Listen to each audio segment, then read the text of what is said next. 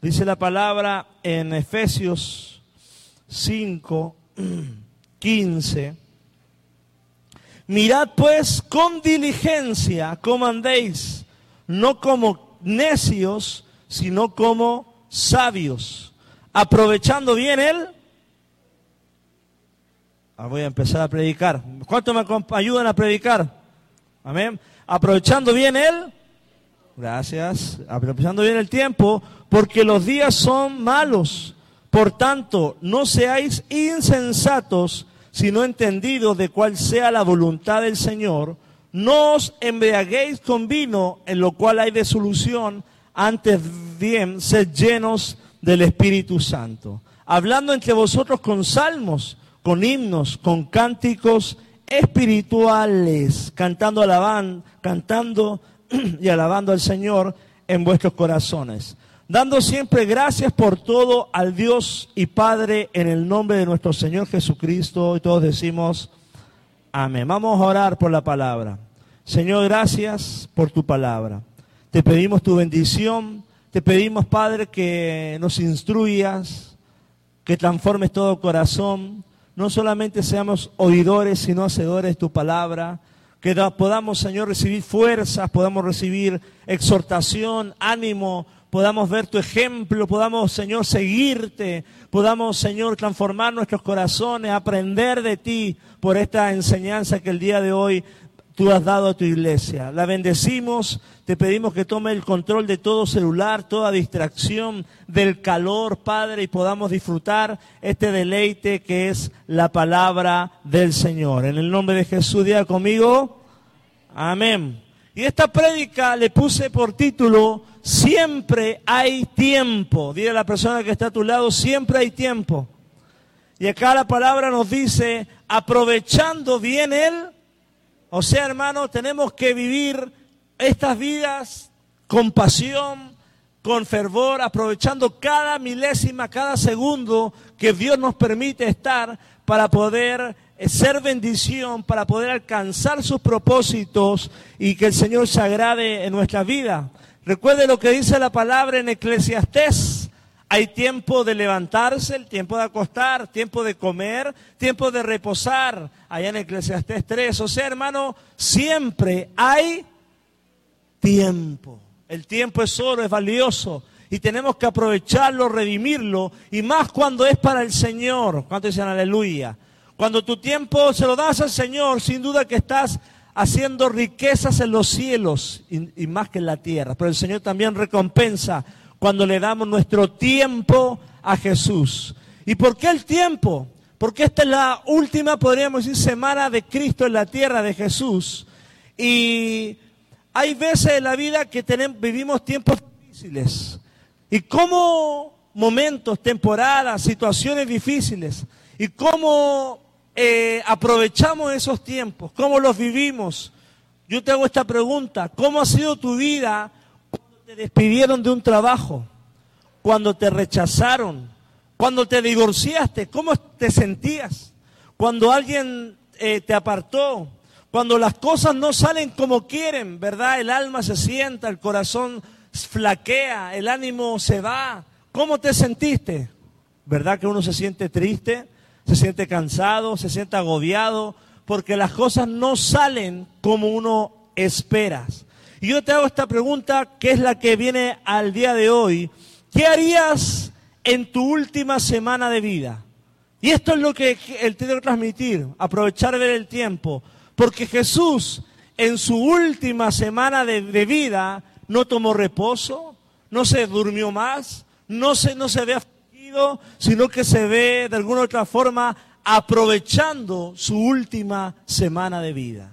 Independiente de que él sabía qué es lo que le esperaba, la cruz, la muerte, volver al Padre, él no se relajó, sino que se mantuvo, como decimos, diga conmigo, enfocado. A pesar de su desánimo,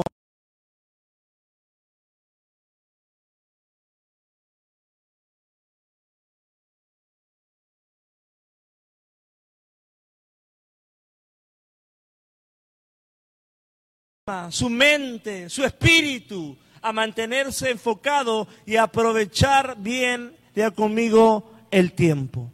¿Qué harías la última semana de tu vida sintiendo todo lo que pasó Jesús?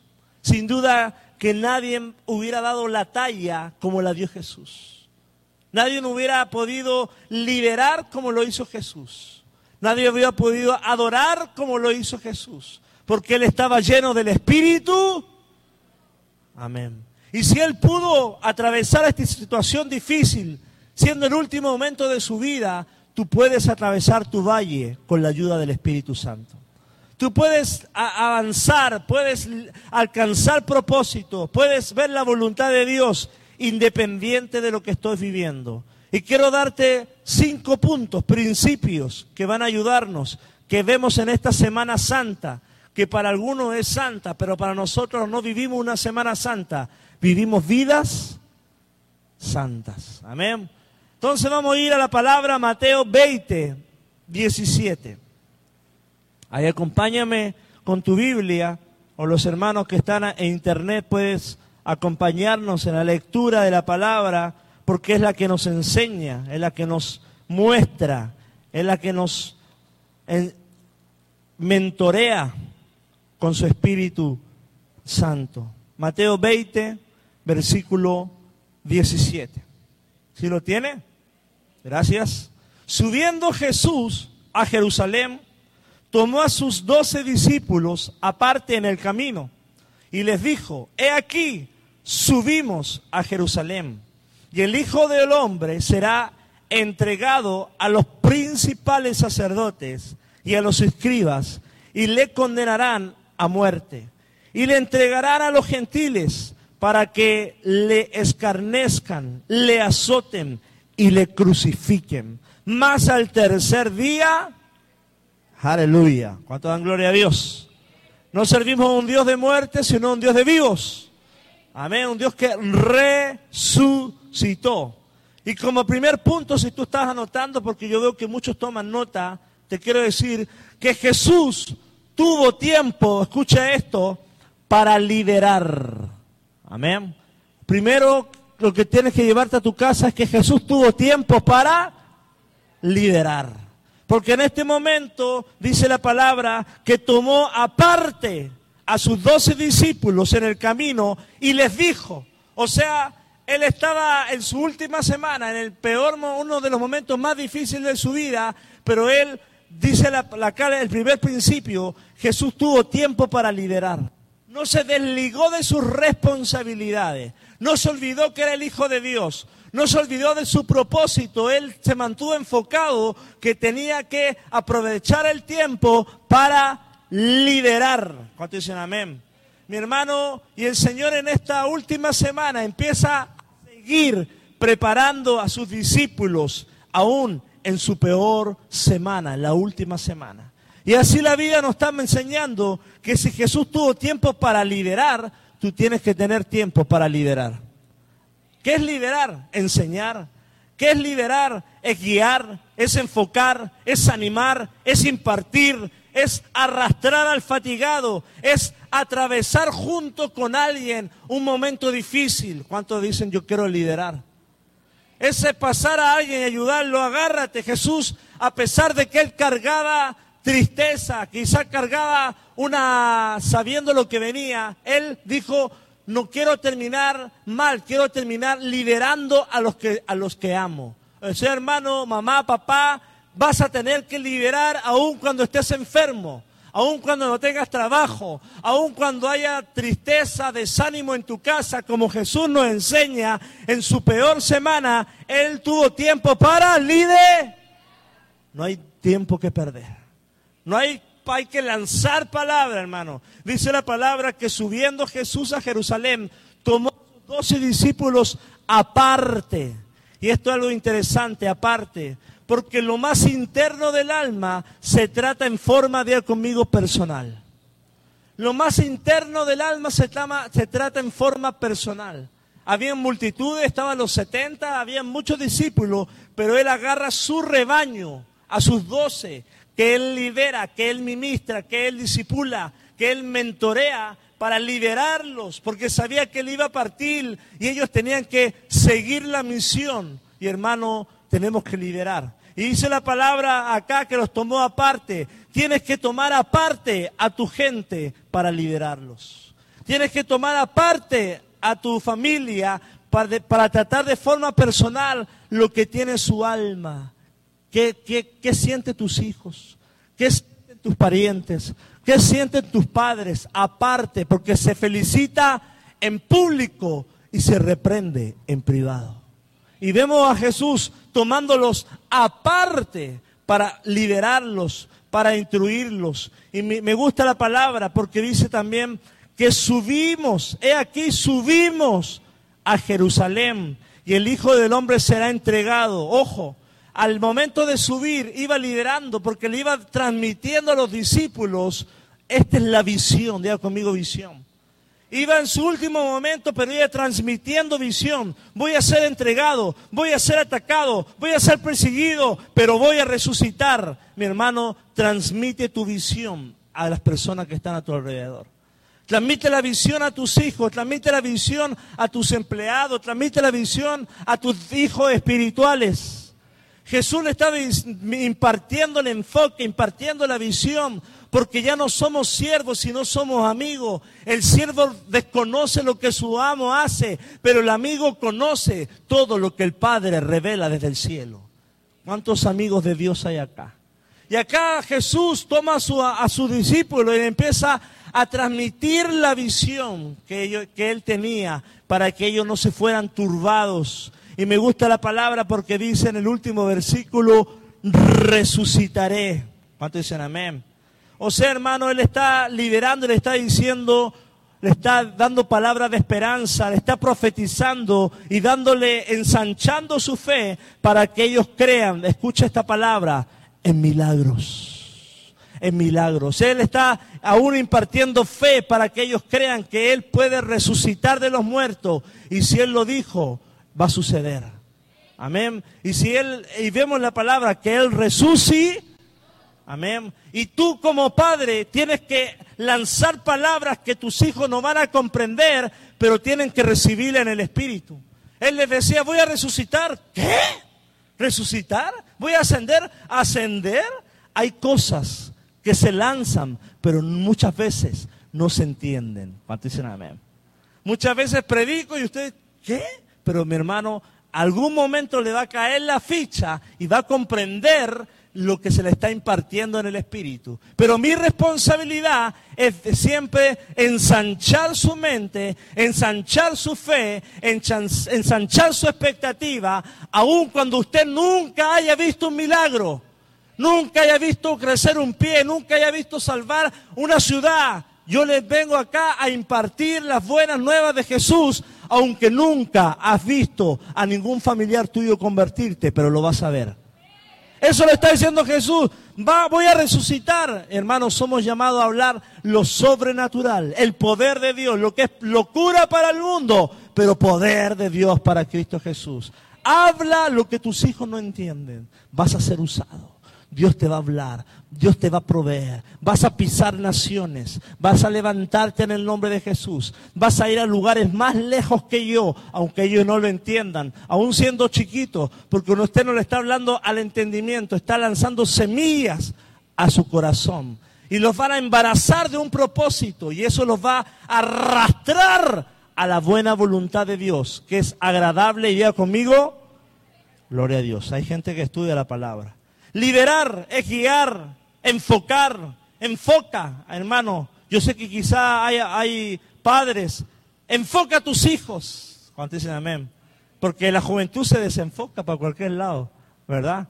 Se, se arrastra con la corriente del mundo, enfócalos, imparte. Y muchas veces te va a tocar arrastrarlo a los pies de Cristo.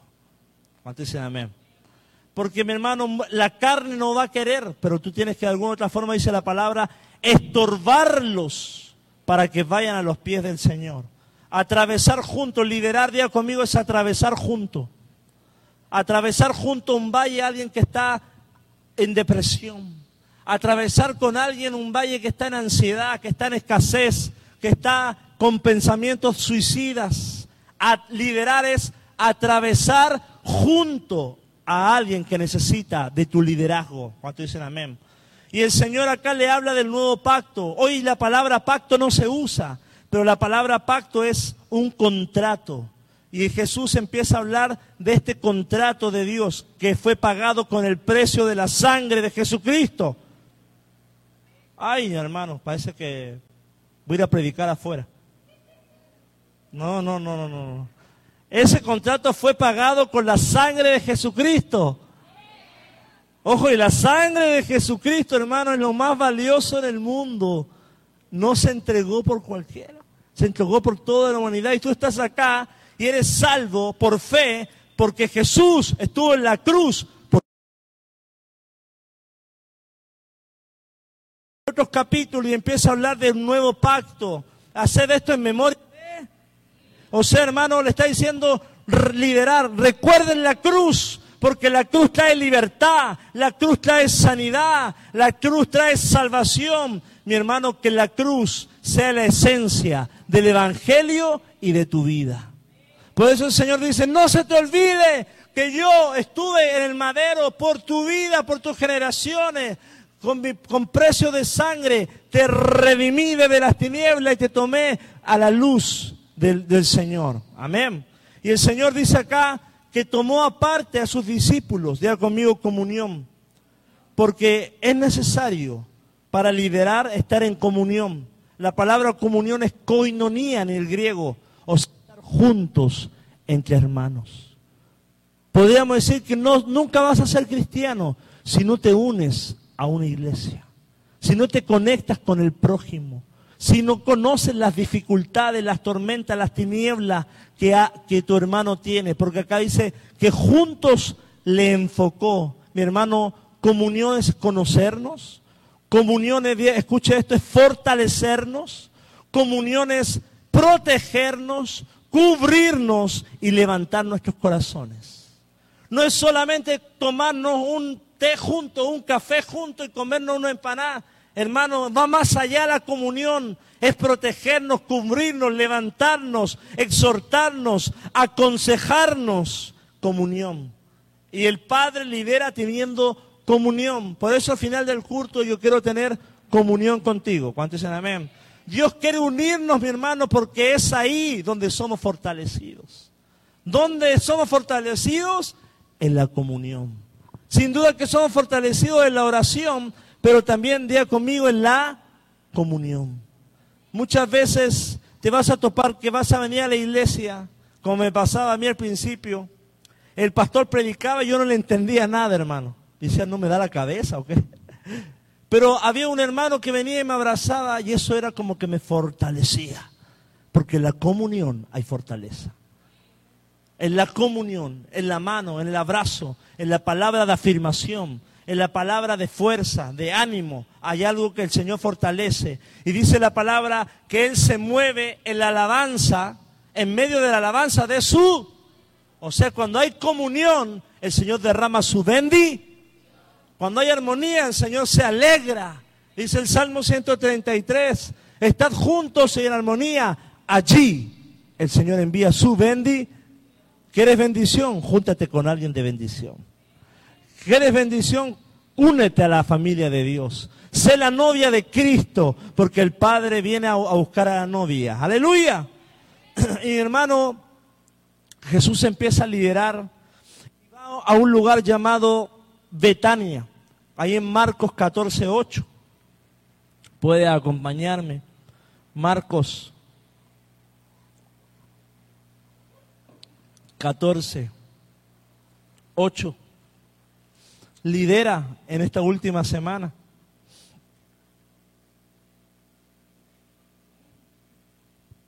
Jesús es ungido en Betania, a unas dos millas de Jerusalén.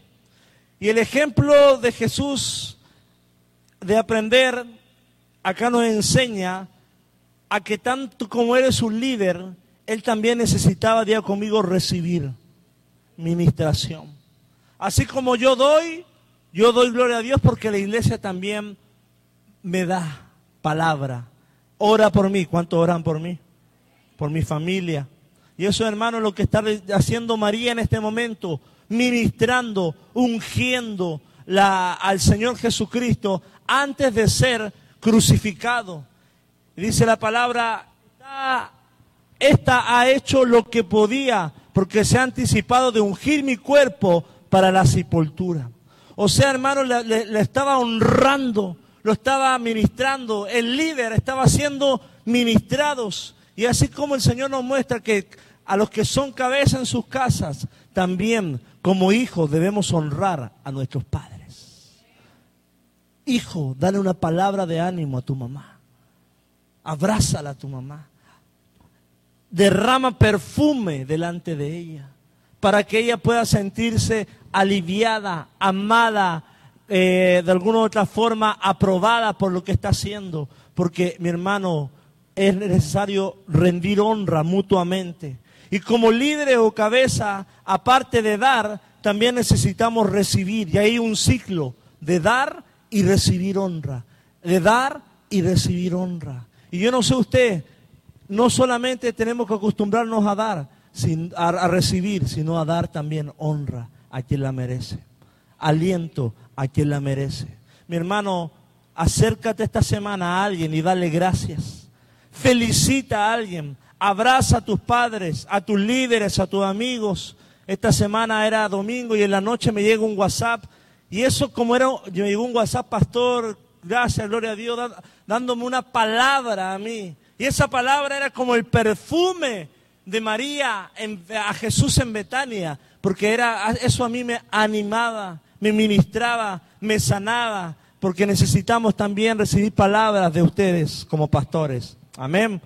María unge los pies de Cristo, dice en, acá en, en Marcos 14, 8. Pero María nos da o muestra algo, hermano. Dea conmigo iniciativa. Ella toma la iniciativa de adorar frente a, su hermana, a su hermano Lázaro y Marta. Y que hermano, cuando tú andes en la vida, en el momento más difícil, en este momento, alguien que adora tiene, día conmigo, iniciativa. Y segundo, ella presentó un sacrificio. Dice la palabra en Juan 12.2. Mira, acompáñeme ahí.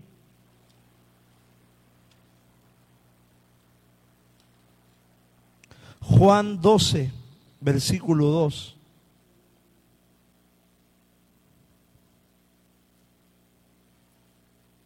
El 3, perdón, dice, entonces María tomó una libra de perfume de nardo de mucho precio y lo ungió a los pies de Jesús y los enjuagó con sus cabellos y la casa se llenó del olor del perfume. Ella no solo tomó iniciativa, sino que hizo un sacrificio de adorar a Dios con ese perfume, de derramarlo, hermano, y cada vez que tú vas a, liderar, cada vez que tú vas a avanzar, cada vez que vas a los pies de Jesús, tienes que tener iniciativa, ojo, y presentar un sacrificio. Sacrificio de instruirte, sacrificio estamos haciendo los miércoles 6 de la mañana de venir a orar a la presencia del Señor. Porque sin sacrificio, hermano, no hay éxito. Ah, pero pastor, la, Biblia dice que obediencia y no sacrificio. Amén. Pero el sacrificio de presentarte delante de Dios. Hay, hay, cosas que, mi hermano, se dan a través de doblar rodillas. Hay cosas que vienen cuando tú otra vez ah, subes la montaña cuando presenta un sacrificio y dice la palabra que el sacrificio de esta mujer de romper ese perfume de nardo, de llenó la casa. Y más que de llenar con el olor del perfume, agradó a Dios, porque Dios ama los sacrificios que hacemos cuando dejamos cosas de lado por honrarle a Él cuando sacrificamos tiempo de descanso por servirle a Él, cuando sacrificamos quizá nuestra comodidad por incomodarnos, por hablar de Él, por servirle, por buscarle, por dejar nuestras ocho horas, siete horas de sueño, por orar un tiempo en su presencia. Sacrificios. Si quieres una vida bendecida, de misericordia, de gloria, de, de cosas grandes, sacrificio.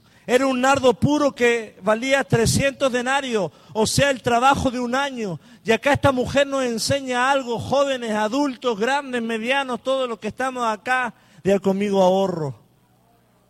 Ah, wow. Un perfume del trabajo de un año, hermano. Diga conmigo mayordomía.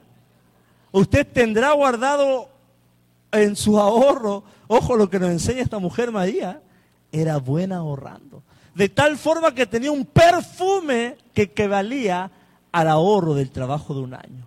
O sea, hermano, esta mujer, alguien le enseñó el, el principio de la mayordomía.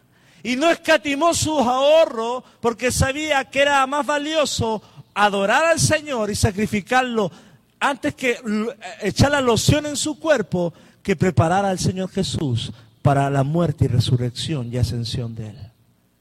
Entregó sus bienes a los pies de Jesús, al servicio del Señor. Y qué interesante, hermano, este, esta mujer me llama mucho la atención, porque estoy seguro que el día de hoy nadie tiene tanto ahorro como esta mujer. Pareciera una simple mujer, pero mi hermano, porque la palabra ahorro significa, escucha esto, una vida ordenada. Una vida endeudada es un corazón desordenado. No tiene prioridades, no sabe cuánto gasta, cuánto compra, cuánto hace, cuánto quiere allá, hermano. Pero esta nos está mostrando que era una vida ordenada. Y era tanto el orden que tenía que ella reconoció, esta es mi prioridad, es Jesús. Y no, nadie me va a robar la bendi Recuerdo cuando empecé a predicar, me invitaban, yo trabajaba, no, no recibía ofrenda, y siempre me iban a entregar la ofrenda. Y dije, no, hermano, si yo trabajo, no se preocupe. Y me decían, no me robes la bendición. Porque hay un ciclo entre dar y recibir. Amén. Y cada uno de nosotros quizás está perdiendo bendición por no ahorrar o por no tomar esa iniciativa de sacrificio al Señor y también de orden vida. Diga conmigo sin reservas. Y me gusta este, este versículo porque allí habían fariseos, saduceos, religiosos. Y ella dijo, no me avergüenzo del Evangelio porque es poder de... Y empezó, tomó iniciativa, sacrificó y eh, no, no escatimó las opiniones de los demás y se procuró solamente una cosa, adorar al Señor Jesús en ese instante. No le importó los comentarios, los que hablaran. Ella simplemente iba enfocada a echar y derramar todo lo que Jesús, su perfume a los pies de Jesús. Hermano, no te avergüences de testificar, no te avergüences de adorar, no te avergüences de llorar. Yo he ido a iglesia, pastor, yo quería llorar, pero me dio vergüenza. Esta mujer no tuvo vergüenza.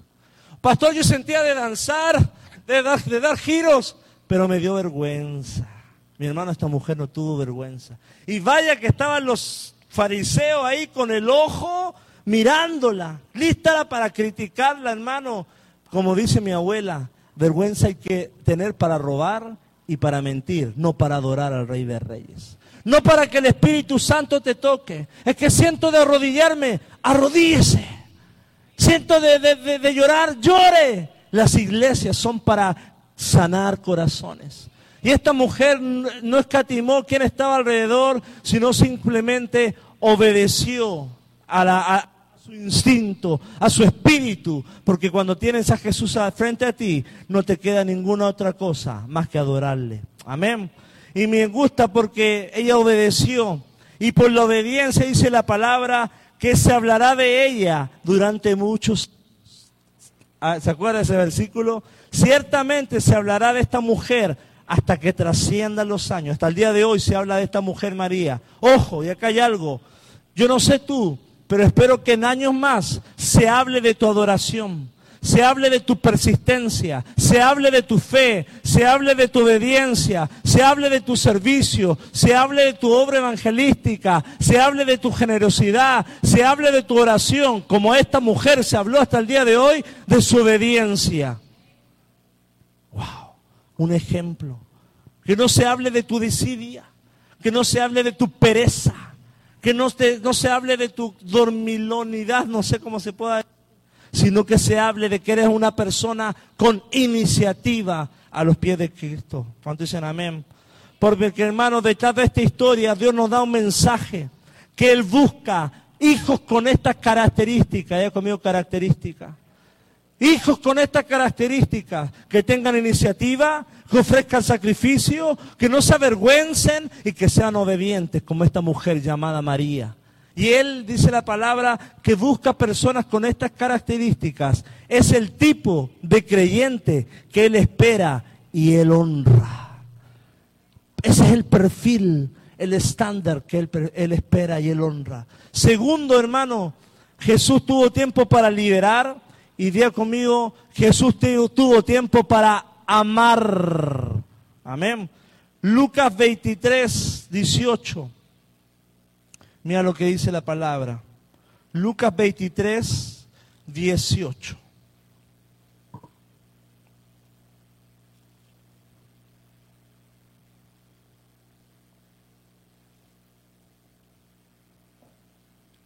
Si lo tiene. Dice, mas toda la multitud dio voces a una diciendo, fuera con este, suéltanos a Barrabás. ¡Wow! Imagínate, tu peor semana, difícil, viento en contra, oposición, carga espiritual, el, pecado de la humanidad, y más encima hoy, domingo de Ramos, él entra triunfante y todo Jerusalén decía, Osana, Osana, Dios en las alturas. Pero unos días más adelante estaban esos mismos diciéndole, Barrabás, queremos libre a quién? A Barrabás. Mi hermano, pero él, como te mencioné, Jesús tuvo tiempo no para odiar, sino para amar. Amar aún cuando te apuntan con el dedo, amar aún cuando te rechazan, amar aún cuando te dan la espalda. Él emanaba amor porque Dios dice la palabra es amor. Esta semana, hermano, es conocida como Semana Santa, pero también es conocida como una semana, la semana de la pasión. Día conmigo pasión. Porque vemos a un Dios no solamente apasionado y emocionado, sino enfocado. Escuchaba voces de, de quizá el mismo Satanás, escuchaba voces de los religiosos, un aturdimiento espiritual fuerte en medio de él, pero él, hermano, se sentía amando aún en ese momento de, de adversidad. Y muchas veces nosotros, en nuestros peores momentos, no amamos, odiamos. No amamos, guardamos rencor. No amamos y no perdonamos, sino que guardamos amargura. Jesús te está enseñando que en el peor momento de su vida tuvo tiempo para amar. Wow. ¿Qué estándar nos está dando Jesús? ¿Qué muestra de su gracia nos está dando? Mi hermano, la pasión vencido hasta obediente y hasta la muerte y muerte de cruz. No hay gota de odio en el Dios al cual tú sirves. No hay gota de rencor en el cual Dios, en el Señor que tú amas. No hay amargura ni resentimiento por Pilato, ni por Caifás, ni por el sacerdote, ni por Anás, ni por nadie. Él sabía que eran humanos, iban a fallar, y a pesar de nuestros errores, falencias, Dios nos sigue amando. Denle un aplauso al Señor. Y a pesar de tus errores, de tu desidia, de tu quizá eh, no, no, no, no responder al amor del Señor, Él te sigue amando con amor eterno. Él sigue honrando tu vida. Lucas 23, 21 dice la palabra, pero ellos volviendo a dar voces diciendo, ellos volvieron a dar voces diciendo, crucifícale, crucifícale, imagínate. Dentro del corazón de Jesús resonaba algo, hermano. Diga conmigo, resonar. Salvajemente en su interior sonaba esta palabra. Los amo, los perdono, los amo y los perdono. Y afuera seguía resonando una voz más fuerte crucifíquenle al hijo del Nazareno, el falsante, dice ser hijo de Dios. Y él decía, te amo más, te amo más, te amo más. Amor sin condición. Dice la historia que David Wilkerson llega a la ciudad de Manhattan y hay puros maleantes, mafias ahí. Y él llega a un lugar donde había uno de una mafia y se topa con un, un líder llamado Nicky Cruz. Y Nicky le empieza a predicar la palabra Nicky Cruz. Esto es una, una película, la, la cruz y el puñal, puede ver la película. Y dice, eh, el, Nicky, el maleante le dice, no me prediques, y porque te voy a matar. Así más o menos va. Y le dice David Wilkerson, aunque cortes cada uno de mis extremidades y me matas, me mates, te seguiré amando con cada átomo, con cada molécula de mi vida, porque Dios me mandó amarte. Y dice la palabra que Nicky Cruz en ese momento se quebranta, no por el poder de algo que lo estaban haciendo, obligando a arrepentirse, sino por el poder del amor de David Wilkerson. Y por esa entrada entre el Evangelio, esa pandilla de Manhattan. Y por esa entrada se levanta un evangelista llamado Nicky Cruz. Y por esa entrada de manifestar amor, David Wilkerson se hace uno de los más grandes evangelistas de todos los tiempos. Porque el poder del amor echa fuera todo temor. Es más fuerte el amor que tu odio. Es más fuerte el amor que tu, tu arrogancia. Es más fuerte el amor, hermano. El amor te hace, de conmigo, libre. El temor te esclaviza, el odio te esclaviza, el odio te, te, paraliza, no te deja dormir, te mantiene estresado, te mantiene con ansiedad, te hace pensar suicida, te escapa, pero el amor te hace descansar en la paz de Dios, en la paz shalom, en la paz de, de, de descanso, en la paz de la voluntad, en el reposo de Dios toda ansiedad sea presentada a los pies de Cristo. Y Jesús empieza acá a mostrarnos que Él en su interior, cada átomo, cada célula, cada lugar de su ser, Él nos ama con amor eterno. Él estaba siendo humillado. Ojo acá, no tenía ni a su mamá al lado, ni a sus discípulos al lado, ni a su hermano, ni a nada. Estaba allá conmigo solo. ¿Cuántos han sentido solo alguna vez? Abandonado alguna vez. Jesús estaba abandonado. Y estuvo más abandonado que tú, hermano. Más abandonado. Y lo azotaban, y le escupían, y le ponían la, la corona. Nuestra soledad no se compara a la soledad que vivió. A la soledad que vivió Jesús. Y es por eso que Él no se entiende cuando tú pasas soledad. Él entiende lo que vive tu interior cuando no ves a un padre, una mamá, un hermano, un amigo, un tío, un pariente, etcétera, quizá dándote una, una palabra a un vecino o a tu esposo, a tu esposa, a tus hijos, Él entiende, porque Él experimentó el, el silencio del cielo. El Padre en ningún momento salió a defenderlo, sino hasta el momento oportuno de su resurrección. Amén. Pero vemos en la palabra que Jesús se mantuvo, día conmigo, firme en el poder del amor. El amor todo lo espera, todo lo soporta, dice la palabra, todo lo sufre por amor a los que le aman. Mi hermano, la solución para toda adversidad, rechazo, humillación, dolor, herida, fracaso, pecado, errores, es amar. Y el Señor acá tuvo tiempo para amar. Y yo creo que en este, esta semana, date el tiempo de dar una, una amor a los que están a tu alrededor. Toda nuestra vida sin Cristo dimos quizá odio, dimos indiferencia, pero mi hermano, da amor. A eso fuimos llamados. No, no ser cristianos arrogantes, sino cristianos que dan amor al mundo. Amén. A tu madre, a tu hermano, y date amor a ti mismo, porque muchas veces ni nosotros mismos nos queremos. Hay mucha falta de amor personal, de autenticidad, de amarnos a nosotros mismos. Ya no eres huérfano, sino que eres hijo de Dios. Amén. Tercero, Jesús tuvo tiempo para liderar. Jesús tuvo tiempo para amar. Y también tercero, Jesús tuvo tiempo para adorar. Mateo 26, 30. Wow. Muchas veces cuando pasamos situaciones difíciles, estoy seguro acá que más de alguno ha estado un domingo, pero ese domingo ha sido un domingo pésimo y usted ha dicho, no voy a ir a la iglesia.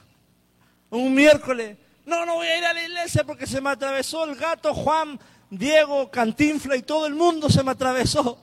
Pero mi hermano, Jesús tuvo tiempo para adorar. Y cada uno de nosotros, en el, en el momento más difícil, debemos adorar al Padre. Yo te hago esta pregunta. ¿Podrías cantar en un momento difícil? ¿Has cantado en el valle de la sombra y de la muerte como Jesús lo hizo? ¿Has buscado su presencia? Dice la palabra. Y cuando hubieron cantado el himno, salieron al monte de los olivos. Antes de ir al monte de los olivos, ¿qué hicieron ellos? Adoraron a Dios. En su momento más trágico, a punto de ser arrestado, ellos, Jesús tuvo tiempo para adorar. Jesús tenía certeza de que todo lo que iba a, a acontecer, porque Él es un Dios omnisciente. Pero Él sabía que el Padre no lo dejaría muerto, sino que resucitaría. Y así tú mismo, hermano, independiente de lo que estés viviendo, ten por seguro que el Padre tiene una solución para tu vida, pero Él espera una adoración anticipada. Él se anticipó y adoró independiente de lo que sucediera mañana, Él fluía en adoración. Porque mi hermano, es fácil cantar cuando reina la paz, pero en medio del dolor, lo mejor que podemos hacer como medicina y terapia para nuestro cuerpo, para nuestra alma y nuestro espíritu, diga conmigo, es adorar. No es encerrarte en el cuarto con la luz apagada y prender el clima y ponerte la frazada encima. No, es adorar al Dios de, reyes. Es decir, tú eres rey, tú eres excelto, tú eres el Señor, tú tienes el control de mi vida. Adorar es declarar lo que Él es sobre tu vida. La palabra misma dice que Él busca a los verdaderos adoradores que le adoren en espíritu y en... Y le vas a adorar, mi hermano, no, en verdad, no solo cuando hay paz, sino cuando hay dificultad. Ahí, mi hermano, yo no sé tú, pero en los momentos más estresantes, más de opresión y presión en mi vida, fluye una oración, fluye una adoración tan pura, tan sincera, tan transparente, tan poderosa que yo mismo siento al Señor obrando en la debilidad de nuestras vidas. Y yo no sé tú cómo te sientes el día de hoy, pero la adoración en tu momento difícil es la más poderosa ante las tinieblas. Adora, adora. Nunca se te olvide adorar. Adorar, hermano, es el lenguaje del cielo. Y el cielo no se queda mudo cuando estamos atravesando situaciones difíciles. El cielo sigue hablando. El cielo sigue esperando que tú abras las, las puertas, que golpees el cielo. ¿Para qué? Para que se derrame su bendición. Mi hermano, en, qué momento Él busca adoradores. En tiempos de bonanza solamente, diga conmigo no. En adversidades, en debilidades, en soledad. Porque, ojo con esto, la adoración inusual hace que la duda huya. Diga conmigo, huya. Cuando el, el diablo dice, ah, ya lo tengo listo, lo tengo frito, acá se cae, no va a ir a la iglesia hoy va a dejar de orar, va, va, va a tirar la Biblia y usted de repente sale una adoración, un nardo, un perfume de nardo, lo rompe delante del altar y los demonios dicen, oye, ¿este qué le pasó? Adoración inusual. Lo que nadie espera que harías, hermano, te empiezas a levantar como un guerrero de Dios Empiezas a sujetar tu emoción, tus pensamientos, tu desánimo, tu aliento, lo que viviste, lo que viste, lo que sentiste, lo que escuchaste, a la realidad espiritual de Dios. Y eso empieza a tomar el control. Empieza a ver un, ¿cómo se llama acá? Una pulsada. Cuando lo juegan acá los hombres, ¿cómo se llama? Lalo. Pulso, ¿verdad? Empiezas a ganarle al diablo una pulsada. ¿Por qué? Porque empiezas a orar, empiezas a reprender y la duda empieza a desaparecer.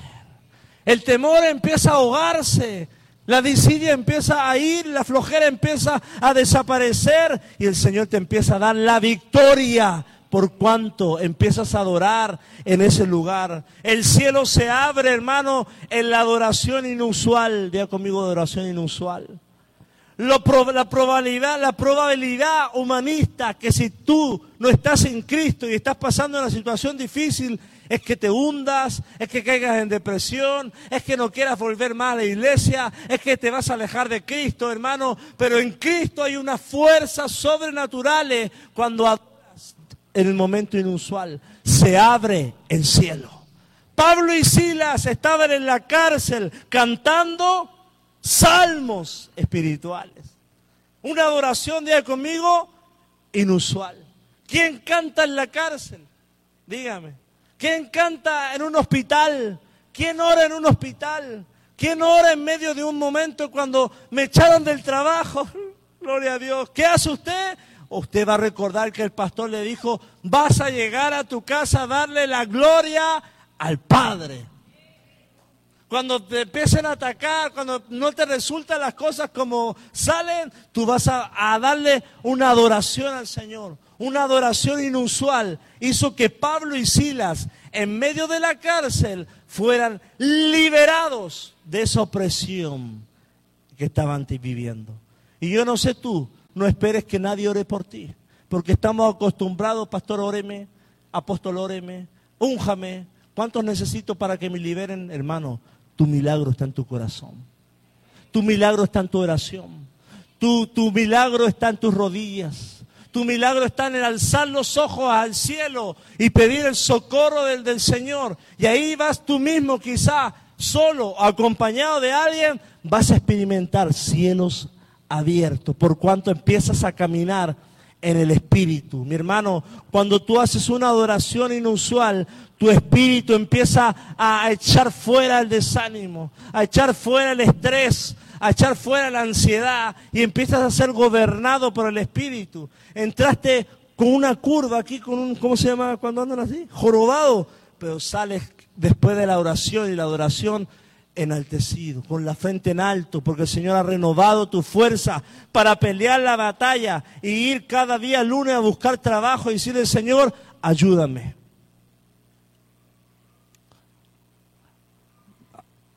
Esposa, ¿Me puede decir amén? Gracias.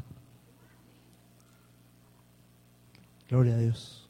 Hermano, adora al Señor en el peor momento de su vida. Ojo, el mejor ejemplo para situaciones adversas nos dejó Jesús, adorar. ¿Cómo atravesar situaciones difíciles? Diga conmigo adorando. Adorar es guerra espiritual. Adorar es sanidad del alma. Adorar es declarar su palabra. Y escuche esto. Adorar es crear una atmósfera de fe.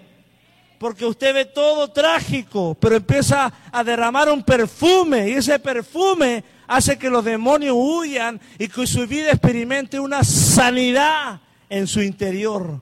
Es levantar un altar para que se manifiesten milagros del cielo.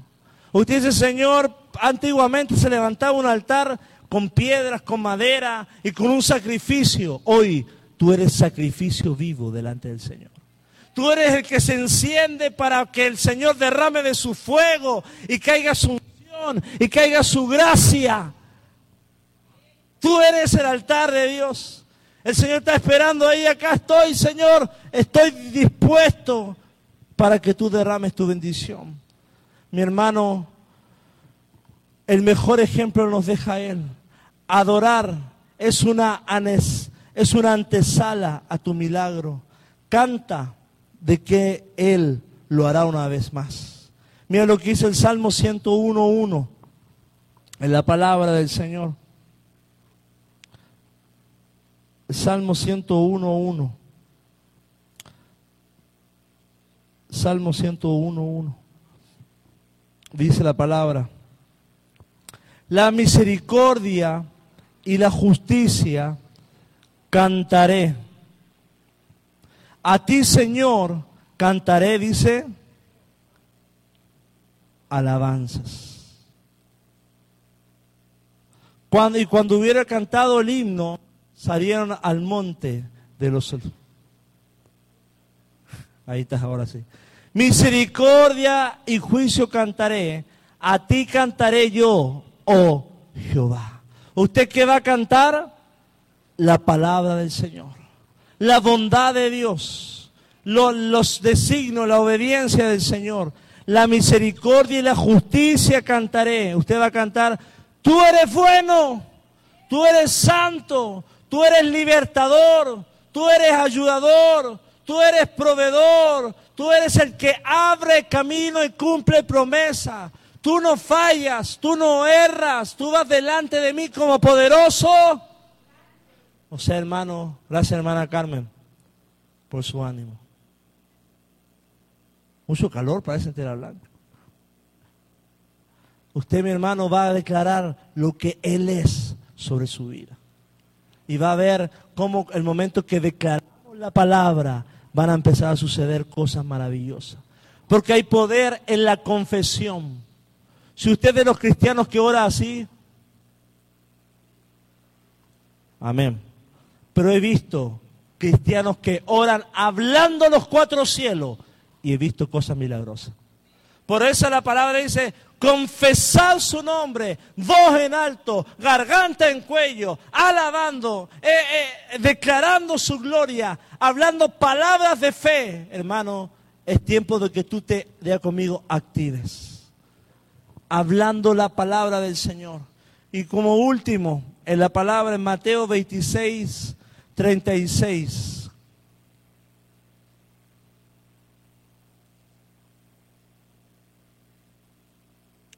Mateo 26, 36. Bluetooth connected.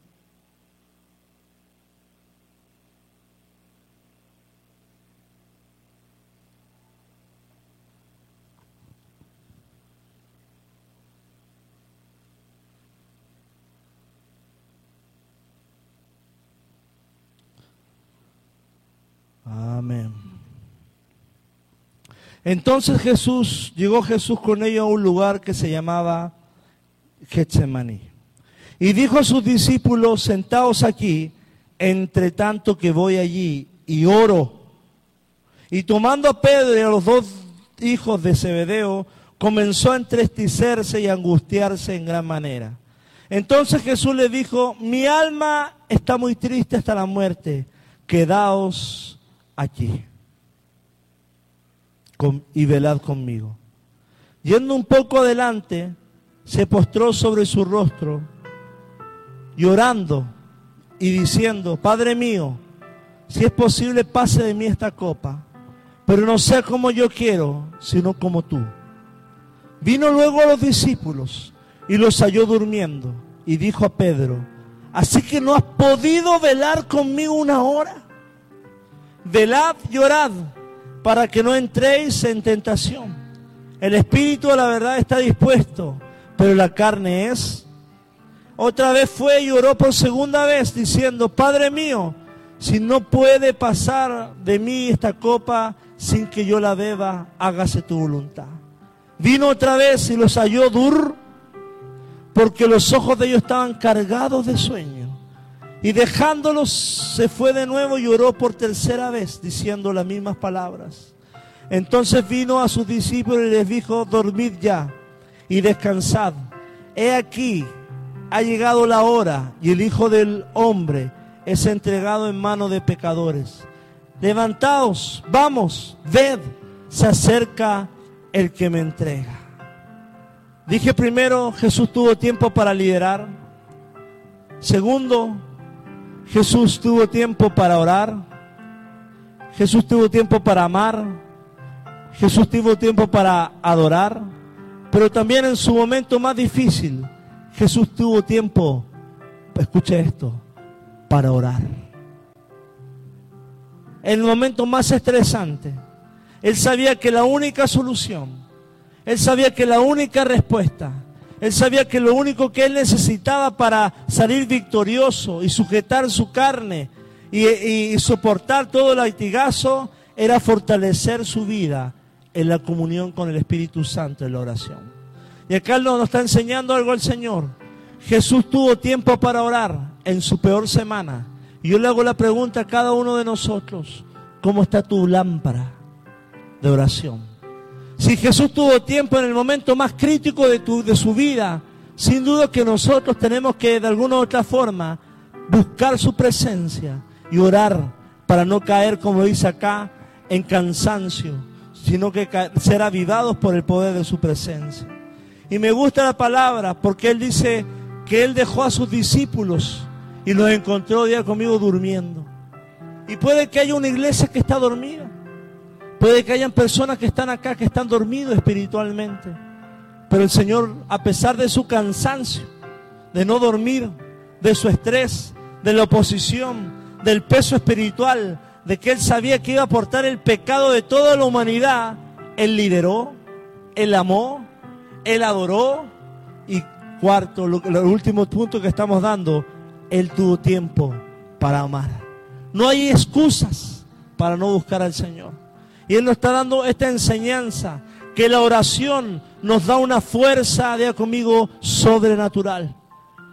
esa oración en el Getsemaní lo preparó para atravesar ese valle que iba a sufrir. La oración de un corazón quebrantado, hablando con Dios como un padre, con un amigo. Él pidió la oración a sus discípulos. Y mira ese, ese, ejemplo. Va con sus discípulos y dice, oren conmigo, hermano. Necesitas orar a Dios, pero también necesitas orar con tu iglesia. Necesitas orar con tu prójimo. Necesitas juntarte más que hablar, a orar. ¿Cuántos se han juntado aquí y dicen, oye, ven a mi casa, vamos a orar? Amén. Vamos a velar. Este viernes hay vigilia de 8 a 12 de la noche. Muchos me han dicho, pastor, ¿cuándo va a ser una vigilia? Va a haber vigilia, te quiero ver en la vigilia. Te quiero ver orando al Señor. Ojo, y ese día vamos a estar, vamos a, a ver la unción del Señor. Él pidió oración a sus discípulos, a sus discípulos, mi hermano, y el cielo tiene la respuesta a tu necesidad. Escucha esto. El cielo tiene la respuesta a tu necesidad. No la tiene tu almohada. No la tiene ningún partido político. No la tiene ni tu compadre, ni el banco, ni Colpe y Electra. El cielo tiene la palabra que tú necesitas para darle a tus hijos, para decirte a ti mismo y para darte la visión para seguir avanzando en los propósitos del Señor. Busca el cielo y el cielo va a responder. Arrodíllate en la tierra y el cielo se va a abrir. Abre tu voz a los aires y atraerás no demonios, sino el Espíritu de Jehová sobre tu vida. Ten miedo, ten amargura, ten odio, ten rencor y atraerás demonios. Pero procura la santidad, la adoración, el amor, la gratitud, la esperanza, el corazón sano y las bendiciones querrán habitar en tu corazón, querrán visitar tu casa. Formarás una, una, una atmósfera, un altar en tu casa que el que pise tu casa dirá, hay chihuahuas, algo hay acá. Y no es el fabuloso ni el pinol, es la unción de la presencia del Señor. Y quizás no es la comida que guardas en el refrigerador, ni lo que está cocinando, ni el pollo, ni el adobo, ni, el, pasote, ni nada. Es la unción del Espíritu Santo. Es la gracia, es la Biblia, es la, lo, que tú, la oración que tú has derramado. Y Jesús en este momento quizá Él no, no había pasado por una limpieza porque había caminado mucho. Pero tú hablabas con Él y Él emanaba libertad. Sus ojos eran puros sus labios eran sanos. Tenía lengua de discípulo. Edificaba, sanaba en el nombre del Señor. Mi hermano, si tú quieres gasolina, vas a ir ¿dónde? A la gasolinería. Si buscas electricidad, vas a tener que ir a CFE. Si quieres agua, vas a tener que ir a, a Europa, creo que se dice. Pero cuando tienes asuntos del alma, asuntos del espíritu, asuntos de maldiciones, asuntos de necesidad, asuntos de imposible. Tienes que ir a los pies de Jesús en oración. No tienes que ir a ningún lado más, mi hermano. En Cristo hay esperanza. En Cristo está tu solución. Compra misericordia, adquiere fuerza, recibe sanidad, ora por perdón y abraza la libertad del Señor. Póngase de pie y vamos a orar en esta mañana un poco calurosa, pero llena del Señor. Dice la palabra en Efesios 6, 18, orando en todo tiempo, con toda oración y súplicas en el Espíritu.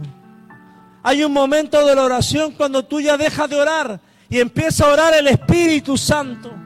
Cuando tu carne dice que es débil, pero el Espíritu está dispuesto el Espíritu dice, ve a la iglesia, adora, levanta las manos e intercede. Ahora por este, ora cuando tú te olvidas de ti y oras por todas las personas que conoces. Aleluya. Dice la palabra acá, con toda oración y súplicas en el espíritu. Mi hermano, hay algo tan poderoso dentro de ti. Activa ese espíritu para que levante un olor fragante delante del Señor. Y dice la palabra, y velando en ello con toda perseverancia, diga conmigo perseverancia. Y en esta semana, en Semana Santa, el espíritu que vemos de Cristo es perseverancia. Perseveró ante Pilatos, ante Anás, ante Caifás, ante los religiosos, ante las personas que le decían, ¡Bú! ¡Fracasado! ¡Falso Mesías! Eres simplemente un farsante. Él perseveraba porque sabía que era el hijo de... Él siguió adelante caminando, siguió la carrera de la fe, porque él no tomó en cuenta las voces de los demonios, las voces de los que no son del Espíritu, sino que simplemente la voz del Padre que le decía, tienes que llegar a la cruz y tienes que decir, consumado es perseverancia en tu vida. Dice acá, con toda perseverancia y súplica por todos los santos. Ahí en el lugar en que estás, cierra tus ojos. Yo quiero orar en esta tarde para que se levante hoy este, este sentir, este espíritu que tuvo Cristo en su última semana. Una semana difícil, Padre, pero tú acá hay guerreros, hay guerreros que avanzan a pesar de ver montes. Hay guerreros que corren a pesar de que solamente deberían caminar, pero corren delante de tu presencia. Hay, guerreros que abren cielos aún cuando está nublado. Hay guerreros que preparan altares aún, Padre, cuando se ven, hay hostilidad, aún cuando están cansados. Hay gente, Padre, que yo la veo orando a las 3, 4 de la mañana en el Espíritu. Hay gente que se está levantando en el nombre del Señor a interceder y orar. Porque mi hermano Jesús tuvo tiempo para liberar. Libera a tus hijos. Y, eh, haz un escáner del alma de tus hijos. Dales palabra. Tú eres el pastor de tus hijos. Tú eres el pastor de tu casa. Toca los dinteles de tu casa y ponle límite a Satanás. Libera, sé el sacerdote de tu casa. Enséñale la palabra en el nombre de Jesús. Dile, úngeme con aceite como un sacerdote activo y no pasivo, porque el líder tiene que ir delante como cabeza. En el nombre de Jesús, esta semana te levantarás